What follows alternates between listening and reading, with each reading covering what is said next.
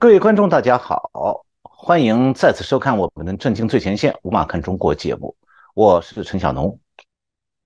那现在台湾的选情呢，已经成为热媒体的热点了，而中国的动向呢，自然是其中的一个关键因素。那今天我要带给大家一个中国的特殊话题，这是与台湾的大选虽然没有直接关系，但是显示出中国真相的一个侧面的剪影。那这个话题就是中国再现难民潮。那么，观众朋友们可能会想问啊，中国不是国内还算一片和平吗？怎么会发生难民潮？上个星期啊，我们谈的是中国的经济惨况，还有就业如何艰难。那今天的这个中国新难民潮的话题呢，就是中国实况的另外一个侧面。一个国家，它的国民啊，对自己母国的态度，是检验这个国家的国民啊，对他的母国的当局，还有这国家的状况，是是否有信心的一个测试剂。当一个国家的国民不惜冒着生命危险大量逃离母国的时候，这个国家就是会不可能是一个欣欣向荣、远前程远大的国家。那么最近呢，中国的难民是大量的出现在南美洲，因此国际媒体有不少报道，比方讲《华尔街日报》就做了长篇报道。那么大家可能会好奇哈，中国人为什么放着好好的日子不过了要去当难民？那再有就是，他们要穿越南美的丛林冒险走那么远的路，是不是生命危险很大呢？嗯，当然，大家可能还会联想到一个问题，就这些人为什么突然要跑路去做难民啊？为什么过去几十年这样的新闻很少？所以今天我们就来追踪这个现象，介绍中国这一波外逃难民潮的状况。那现在是西方的金融界和商界啊，对中国经济复苏还寄予很不少期望，他们还在看好中国经济前景的时候，那就在这个时刻，中国的一部分民众。用脚投票，大批的逃离中国，从南美洲试图非法入境美国。那么，这股新的难民潮意味着什么？台湾的观众朋友们，通过这个新的社会现象，可以对中国呢有更多的了解。那么，也可以让大家明白说，台湾维持现状对台湾民众来讲，这有多么重要。呃，在节目开始之前呢，我先用几分钟回复一位网友的提问。呃，他的问题是这样的：第一个就是美国保护台湾要用得上 B 二十一飞机吗？台海战争会不会在 B 二十一轰炸这个这种飞机服役之前就发生了？意思是这个飞机用不上。那第二个问题是，美军能在第一集当中就摧毁中国的战略核潜艇吗？呃，那关于第一个问题啊，这个如果中共发动对台的攻击行动。它是必须要出动舰队到台湾东部来封锁海域，那么也需要用航母的舰队呢来取得台湾东部海域的那个制空权。那么中共对台湾的这个西部沿海的登陆动作呢，它是需要出动两栖的这个攻击舰群。那么以前我们在节目里讲过，这个世纪二十一世纪海军舰队的攻防啊，已经不再是那个用舰载机来做近距离的轰炸。那么这样的话呢，大规模的海军舰队的对抗啊，美国的空军是可以用这个远程的战略轰炸机来发射飞弹，用这样的飞弹来打击中共的大型的海面舰船。那么，当中共的两栖攻击舰如果被击伤或者击沉的话，那么舰上载的大量的步兵，自然也就只有淹死了。那么，这位网友提到了 B 二十一。这是一种美国空军研发的远程轰炸机，又叫做 B-21 Raider 突袭者。他们是用来取代原来美军现在还在用的 B-52 轰炸机，那么也可以取代美国的另外两种 B-1、B-2 这两种战略轰炸机。那 B-21 呢是一种隐形轰炸机，它特点是比较容易突破空防，但是实际上啊。如果美军用战略轰炸机发射飞弹来攻击中共的水面舰船的时候，它的轰炸机是不需要突破空防的，它可以在几百上千英里之外就用飞弹发射了。所以呢，B 二十一是是不是服役呀？它并不影响美国空军的远程空中打击能力的。美国现在用的这个 B 五十二战略轰炸机完全可以承担同样的任务。那么中共他知道这一点了，因此啊，如果中共想对台海发动攻击的话，他事先已经研判说中共呃美国会有战略轰炸机的远程空中威胁，那个战战略轰炸机可能在一千英里之外。所以，不管美军是用哪种轰炸机，中共舰队面临对的空中威胁是一样的。这是我的第一个问题的回答。那第二个问题呢，就是这位观众提的是关于中国战略核潜艇的问题。其实，中国战略核潜艇啊，和台海战争基本上没关系的。那么，中共的这个核潜艇是会躲在南海的深海海域，一直等到中方在战争中。濒临失败的时候，他可能会发疯，那个时候他就会用这个战略核潜艇发射洲际核飞弹，那打击的对象是美国本土，因为那个战略核飞弹是飞行距离可以达到上万公里的。那美国是通过空中监测啊，呃，现在还没有办法有效的发现中国这个战略核潜艇的精准位置。那么它是用水下的侦测装置，还有用美国的潜艇。来在这个海中去追踪这些中共的战略核潜艇。那么现在中共之所以在南海强占、强行在公海上建造很多个人工人造岛，然后把人造岛变成军事基地呢的目的，就是这个要和美国的战略核潜艇进行水下攻防。那所以这两个问题，我就先简单这么回答一下哈。我想，呃，希望说能够把问题讲的基本清楚哈。那现在我就要来回归这个主题哈，就是今天讲的中国难民潮的现状和根源。呃，如果回到历史上看的话，中国六十多年前是出现过难民潮的。一九九三年，美国纽约的外海也发生过“金色冒险号”中国来的非法移民偷渡船搁浅淹死人的事件。那么这些事件呢，年代久远了，台湾年轻一代的观众朋友们都不知道了。那么大家反而会有一种印象，说过去三十年中国一度经济繁荣哦，那么结果怎么反而现在出现难民潮了？因为大家一般印象中啊，难民潮都是在中东、非洲那种比较落后国家的事情。那么这其中啊有很多深刻的原因，就是中国为什么再现难民潮？这种原因就是那些去中国旅游观光、走马看看花的那些游客，他们是没有办法想象的。呃，我想我分五个部分来介绍。第一个就是国际社会到底怎么样认知难民。第二个呢是中国的偷渡潮，它的潮起潮落，他有过好多次了。我现在呃下面会讲具体讲一下。第三个就是最近中国人通过南美偷渡到美国这。到底是怎么回事？为什么他们选择南美？那么第四个就是通过南美偷渡有多危险？那第五个就是现在已经跑到美国或或者是被堵在美国边界的中国偷渡者到底有多少人？因为这人数多少关系到的规模到底有多大？那我们先来了解一下什么叫难民哈。那按照国际法的定义啊。难民是有三种情况：一种是因为战争，一种因为自然灾害，第三种是因为政治迫害。因为这样一些原因，他们被迫离开原来的居住地，放弃原来的国籍。那么第一种呢，是通常是战争难民，就是像德国还和波兰最最近啊，过去两年在俄乌战争期间接收了几百万乌克兰难民，他们就属于这种情况的。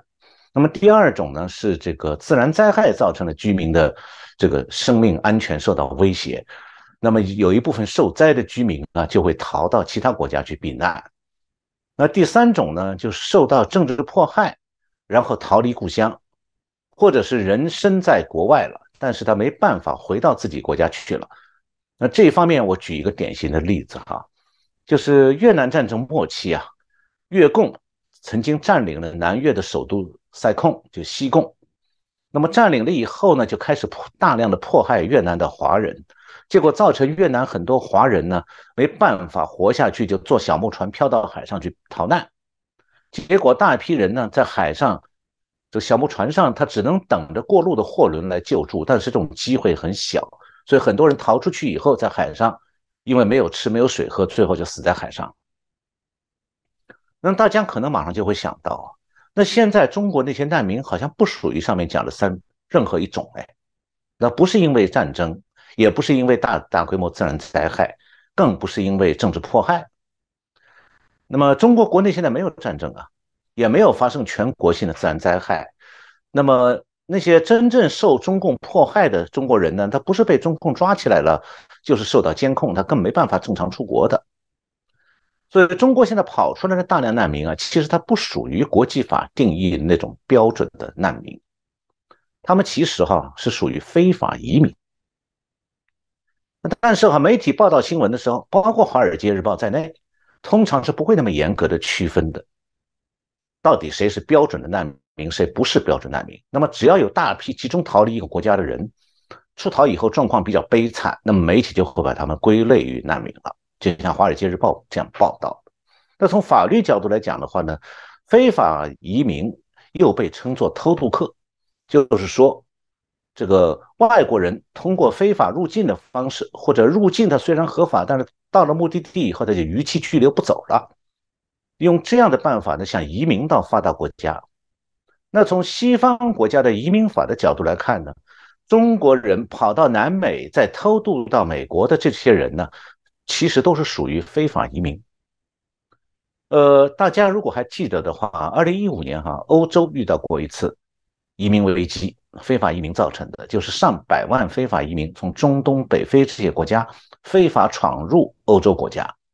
逼着欧洲国家收留他们。那这些人当时就是属于非法移民的。那么接下来我讲第二点哈，就是要了解今年中这个国际媒体报道的中国的难民潮，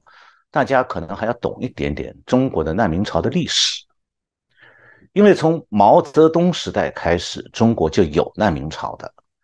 那现在呢，中国的难民潮证明一点，就是中国难民潮的这个历史啊。并没有翻篇啊，没有随着中国经济变好一点就翻篇了。相反，中国难民潮好像是卷土重来了。那知道了中国人以前为什么要当难民，就可以了解说，今天正在重新加入南美难民潮的中国人，他们心里想的是什么？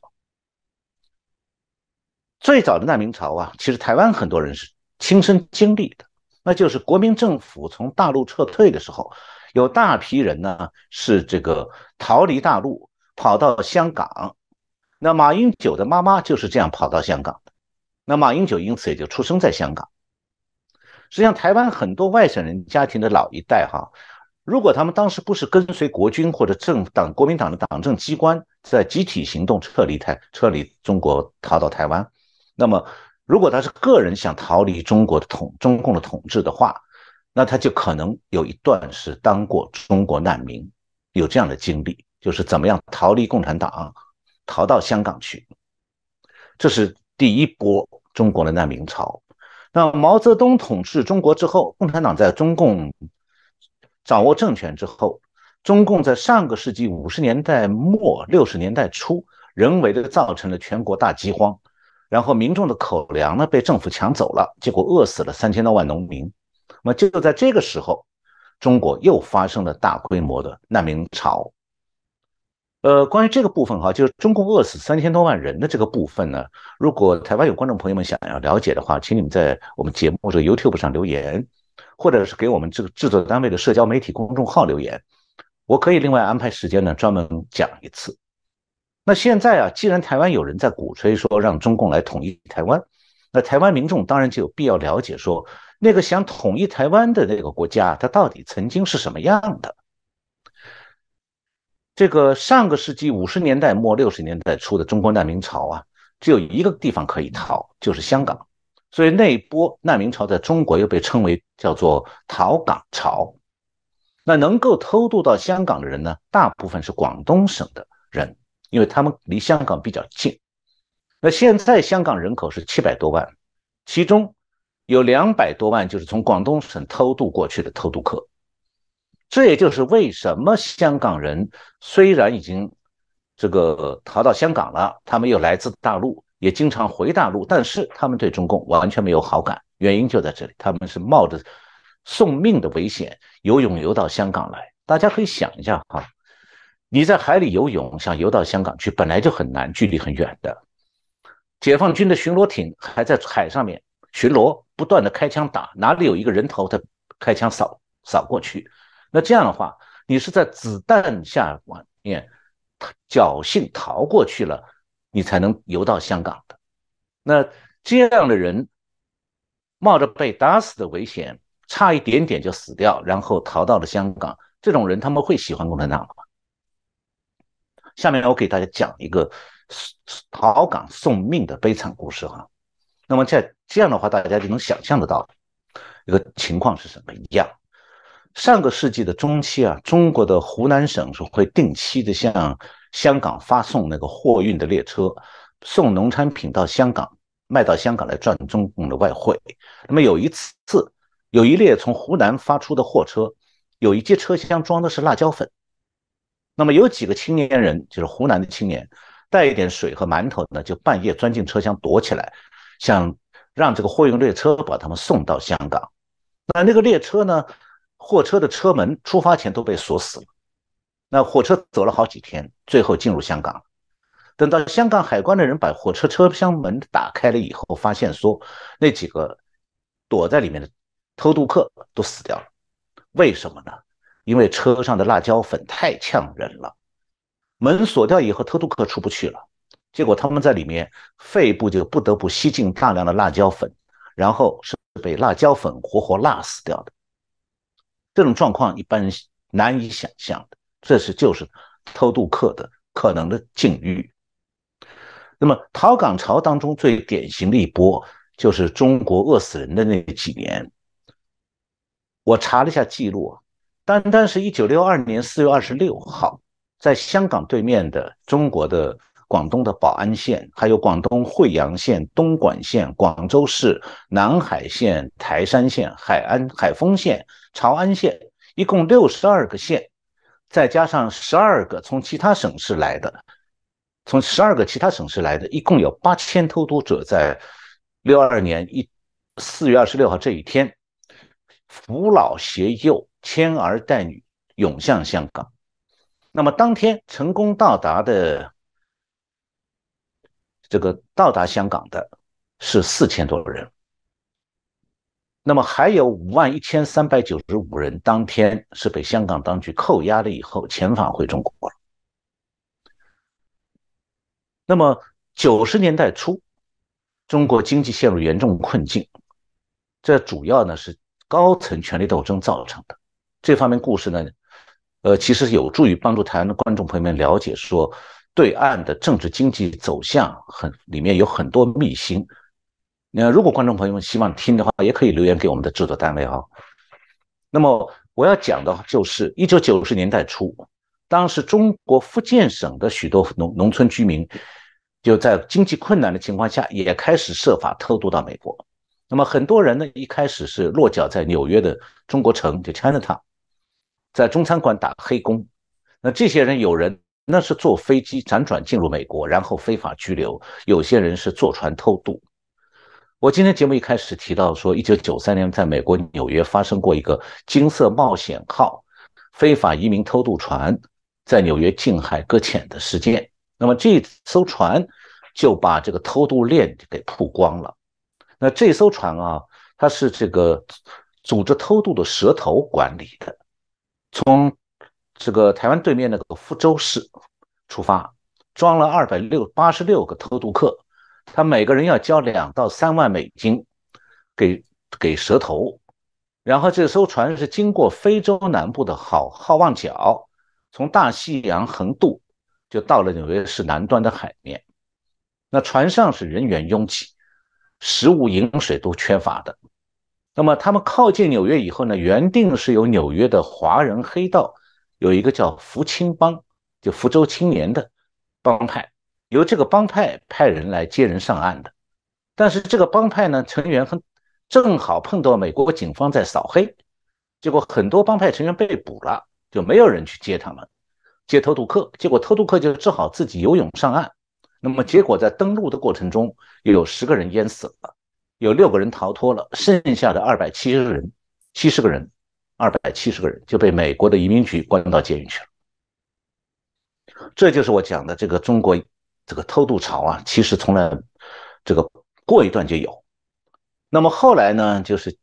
这个福建的这艘船“金色冒险号”事件过去以后，中国经济开始好转。这个虽然这经济好转里面黑幕重重，但是偷渡潮好像有一段时间没有发生。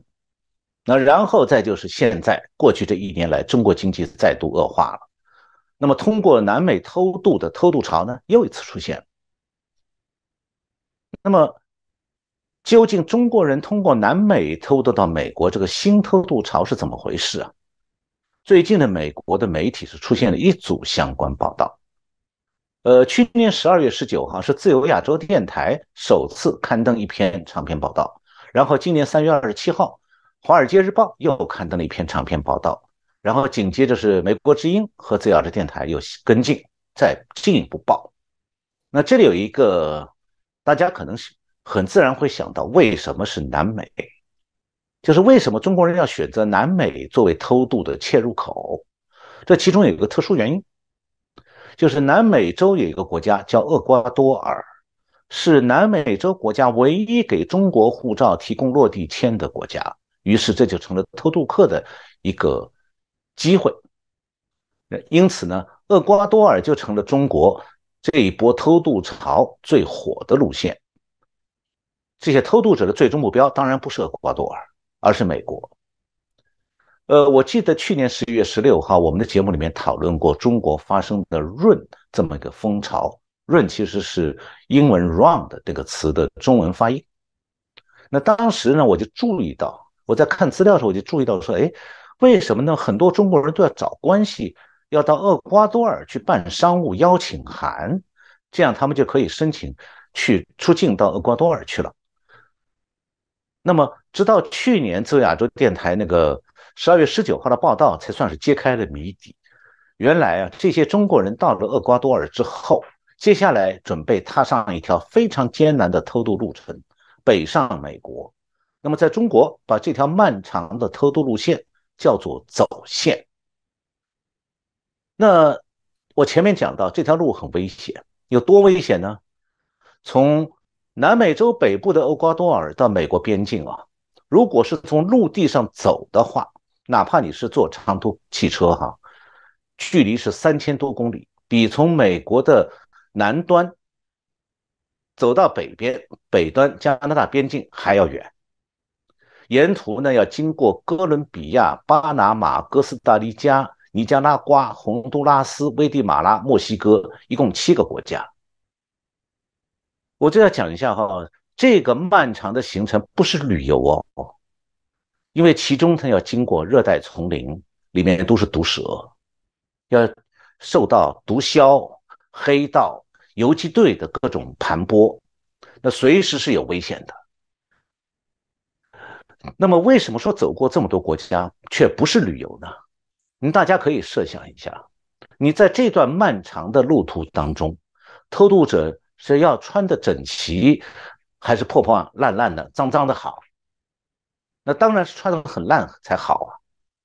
你最好脸上又黑又脏，衣服又破又烂，你这样才会比较不会引起要抢劫的那些黑道毒枭的注意啊！你以为穿着西装或者是很很干净的旅游的服装去偷渡吗？人家一眼远远看见说这个人有钱，上去抢去了。当然了，那个旅游者经常说我们出国了要用拉杆箱，那这些偷渡客肯定是不能用拉杆箱的，因为他根本不可能扛着拉杆箱在森林里前进，而且也不可能扛着拉杆箱在泥沼地里头一步一步的拔这个跋涉。所以最多呢，这些旅游者就把一几件衣服绑在身上，绑成一个行李扛在身上。那如果他们在泥沼地里跋涉，走到精疲力尽的时候，那恨不得是行李越少越好。呃，当然了，在这样的路途当中，可能会经过城市，但是也会要在泥沼地里面、泥潭里头一步一步的趟过去的。那其中最危险的地方是在哥伦比亚和巴拿马的边境交界的地方，在这个地方有一个地名叫做 Darien Gap，达连隘口，也是被国际媒体称为是南美最险峻的雨热带雨林。这个地方没经过开发的，没有任何公路。那么它在靠哥伦比亚这一侧呢，是泥沼湿地，就是没有路，就是全是烂泥烂泥坑，就是你一步一步进去，如果走的不好，掉到个深坑里就淹死了。这个途中还要穿过泥泞，还有湍急的河流。那么过了这个泥沼，进入巴拿马，因为是这样的艰很艰难的环境啊，它这个边境是没有什么边境线和防守的。那么巴拿马那边是什么呢？是毒蛇盘踞的热带丛林。那这条路是什么路呢？实际上是当地的黑帮走私毒品的路，所以整条路线是危机四伏的。那么走这样的路，你可以想象得到，它不见得有餐馆，也没有旅店，食宿呢都要自己想办法。而且这些中国偷渡客是大人小孩一起走，你如果沿途生病了，真的没有办法的。那渡路上呢，当然也不能用什么旅旅游者常用的那个包包啊，把或者把护照、钱都放在腰包里头。实际上，对这些偷渡者来讲啊，他们一家人的护照就是命，是不能丢的，要藏在身上。那钱就更麻烦了，钱要是放在明显的地方，那肯定会被黑帮搜身的时候就抢走了。可是如果你没钱嘛，那又会在路上饿死。实际上这一路上要花很多钱的，除了交通费用，还要花钱问路，因为这些中国人没有人懂西班牙语，那么就得想办法用很蹩脚的英语去问路，因为你我刚才讲泥潭里面躺过去哪里有路啊？方向也不容易辨别，他们也没有地图可以引引领他们走，要花钱问路，要花钱找向导。甚至花钱自己扛不动那点小小的行李，要请想等请当地人帮着扛行李，总之都是要花很多钱。但是大家可以想象，这样的偷渡其实是逃难哎。那么现在这些逃难的中国人呢？显然他他们不会认为说中国前景美好啊，不然的话他们要这样去受苦逃难干什么？冒这个险干什么？那这条路呢，原来是委内瑞拉、海地这些拉丁美洲偷渡者去美国的必经的路径。现在中国人加入了这支偷渡大军，但是哈，无声无息的消失在这段路径中的偷渡者，谁也不知道了。我看到一个报告，就是国际移民组织在二零二一年在这段路上，这个偷渡的这段路上，至少发现了五十一具尸体。那实际上死亡的人数应该高出很多，也就是说，走一趟这样的路啊，想一想就已经很可怕了。但是啊，居然这条路就成了中国偷渡者的这个热门的、最喜欢的偷渡路线。那么最后第五点，我想说一下，这到底有多少中国人已经偷渡成功了呢？有多少人？如果只有几百个，那还不算多哈，但实际上真实数字是几千人啊。那巴拿马政府掌握的状况是说，从去年一月到二月，就是两个月，过境巴拿马的中国非法移民只有七十一个人，很少的，也已经有了。但是今年一月到二月，就在这条危险的 Darien Gap 这个达连隘道的峡谷和丛林里头。进入巴拿马境内的中国非法移民人数已经达到两千两百人了，比去年同一个时间多了几百倍。那么巴拿马当局呢，对这批人是放心，只要你们走，我就还给给个通行证，说我们承认你来过了巴拿马了，走吧走吧。那美国呢，最后是在他们这个偷渡者的。目的地美国的和墨西哥的边境上查获的这个中国非法移民的人数啊，比巴拿马政府掌握的数据要高很多的。美国 Texas 州的州长办公室三月二十四号发表了一篇关于非法移民的官方的新闻新闻稿，这稿件里提到讲啊，来自中国的非法移民人数是数量激增。从二零二二年十月到二零二三年二月，美国海关的有个美国有一个机构叫海关和边境保护局，专门负责关这个关防的。所有到美国来的人都得要经过这个海关和移民保护局的检查，然后再给你盖章，你你才能进入美国。那么这个局就是在德克萨斯州。从二零二二年十月到二零二三年二月的五个月里头，一共遇到了四千三百个来自中国的非法边境穿越者，其中仅仅二零二三年二月就超过一千三百人了，那比上一个年度增加了百分之九百。那显然哦，中国的难民潮还在方兴未艾。呃，大家需要了解的哈。就是很多中国人的偷渡旅程啊，不是自由行哎，而是要依靠走私犯罪集团来安排的，这样才能完成偷渡。为此呢，每个人都要向走私集团支付三万五千到五万美金。那这笔钱付给这个走私集团，可不像付给旅行社哎，旅行社付了收了钱，他包交通包住宿哦。走私集团是黑道哎，他不讲商业伦理。收了钱把你甩掉不管是正常的，所以中国偷渡者自己还要另外准备大笔现金来应付沿途的开销，还要打点各种人，包括收买警察。所以啊，这些偷渡者并不属于中国最底层那些打工的人，因为打工仔他不会有这笔钱的。那么实际上能够为一家大人小孩拿出这么一笔偷渡费用来的。其实呢，在中国是属于中产阶层的中低部分。那这些人冒着赴死的危险来偷渡，说明他们心中对中国的绝望达到了什么程度？这些人大部分也不是在中国反抗中共的民主派，那样的人早就被中共监控了，也不容易出国的。那为什么中国改革开放四十多年来，在世界上号称强大了，敢和美国叫板了？这个时候反而出现难民潮了？这个大话题啊，今天没时间来分析了。不过，你要想了解中国改革开放之后的新难民潮，你就必须了解中国过去几十年高层决策所产生的各种经济社会影响。那这个部分呢，台湾的很多媒体和学者了解的不到，因此台湾的观众朋友们可能也很少听到。所以，请大家留言给我们，如果希望知道其中一些部分，我们可以为大家准备节目。那现在啊，台湾有些人觉得说，中国充满了希望。所以要靠近中国，哪怕统一也没关系。但是这种雾里看花的观感，距离中国的现实有多远？现在中国这个这批偷渡大军实际上给了个回答：如果中国真的充满希望，这些人冒着生命危险来干什么？来偷渡？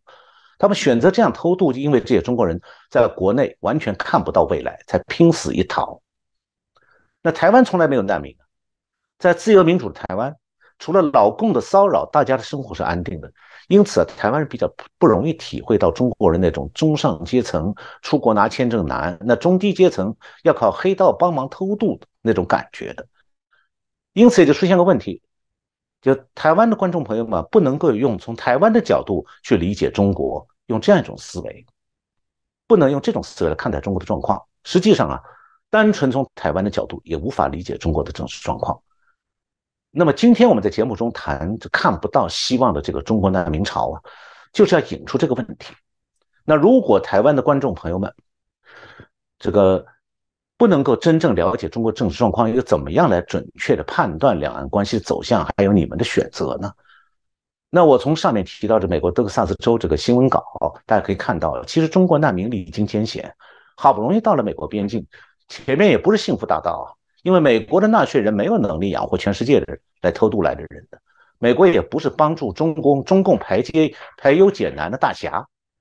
那这些逃离中国的难民们，目前虽然人是平安了，但他们后面的生存之路仍然非常艰难。那今天啊，我们的节目内容和节目形式可以算是一种我们为观众朋友们服务的尝试。这种尝试主要有两个考量啊，一个是为了减少。每次节目的话题，那么集中讲一个热门话题，可以好大家为大家多提供一些这个资讯和深入的分析。那第二考量就是说，方便观众朋友们呢，每次关注一个问题，免得被很多个问题的多面相啊分散了注意力。嗯，这样的话，我们也能够和观众们更多的就节目的这个内容啊，呃，来思考，然后提出问题和我们互动。那如果说给我们这次今天这个节目的尝试起个名字的话，那就叫可以说是叫做“通晓中国”。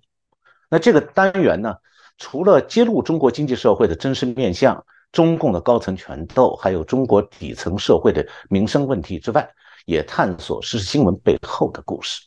那我们的制作团队呢，期待着和观众朋友们啊，这个你们给我们多多的反馈，让我们知道你们观看节目的感受和期望。也希望大家呢，在热情的支持我们震惊最前线、无马看中国的节目的同时，哈。帮助我们选择大家比较喜欢的节目播送方式，比方讲，像今天这种尝试也是一种，请我们观众朋友们你们来评估。所以拜托我们的观众朋友们留言告诉我们你们喜欢哪种节目的方式，当然也多多的订阅、点赞、转发我们的节目。我们下星期三再见。呃，观众朋友们，我们还想在我们的正经最前线节目里头。呃，为大家提供一点呃新的改进和服务，就是说，呃，每个星期三晚上节目播完以后，在我们频道上，我们会这个开始试验一种不定期的和观众的互动模式，就是开放我们的会员们，嗯，参加进来和我们做短期的问答。这个总的时间呢，可能不会很长，一开始可能十来十来分钟。这个以后呢，我们再根据情况看看怎么样，这个把这个不定期的和观众对话呢，呃，再进一步的完善。啊，谢谢观众朋友们，期待着大家，我们。